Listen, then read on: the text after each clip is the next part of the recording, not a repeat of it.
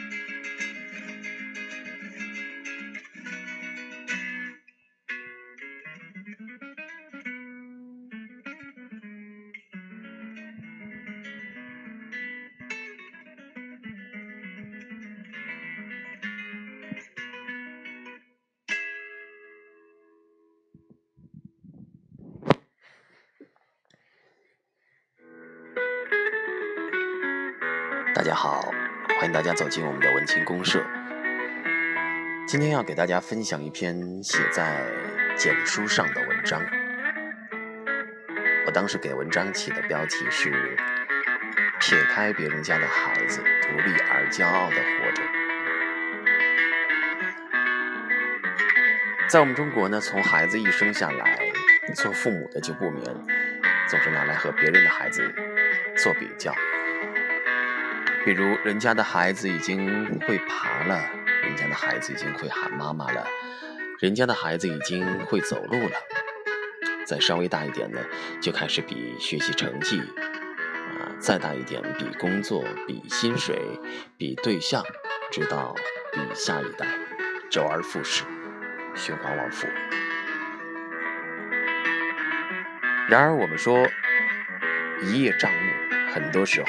你只是在无止境的比较当中，无限的放大了别人的优点，也往往被这些片面的事实弄得心里颇不平静。为什么说是片面的事实呢？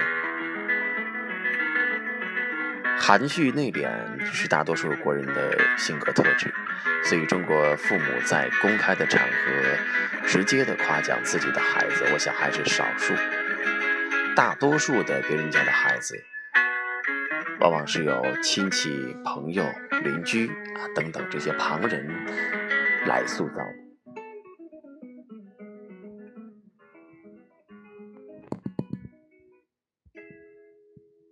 然而呢？毕竟是别人家的，大多数人能够看到的，毕竟还是有限的。再加上口耳相传当中，很多人习惯于添油加醋，最后传到你耳朵里的，很可能就是被美化的有点离谱。打个比方，小 A 是某企业的职员，工作没有几年就升任了一个业务经理之类的职务。那小 A 的父母就跟亲戚朋友说：“我家孩子当上了经理。”而对于大多数的对于企业架构没有多少了解的人来说，以为经理就是一把手。于是你就会有 A 家的孩子真是不得了，工作没几年就当上了领导。再比如呢，小 B 是一家是一名大学里的工作人员。在通俗意义上啊，人们习惯于认为，在学校工作的人都是教书的；而在大学里教书的，人们往往简单的把它等同于教授。事实上，从一名普通职员到教授，这之间的差距或许是三四十年的时间成本，也或许小毕这一辈子，这是不可能评成教授的。但是呢，经过一传十，十传百，他就是一名大学教授。年轻有为的他，简直是优秀的让人没法活下去。当然，我这些例子都是虚构的，如有雷同，纯属巧合，千万不要对号入座。不过，别人家的孩子那么优秀，虽然给你带来了一定的压力，或者说让你屡屡产生挫败感，但他们也未必好过，因为他们生活里的别人家的孩子。也从来没有缺席过。终有一天，我们和别人家的孩子都会成为新一代的父母，我们也会指着别人家的孩子来教育自己的孩子，就这样循环往复。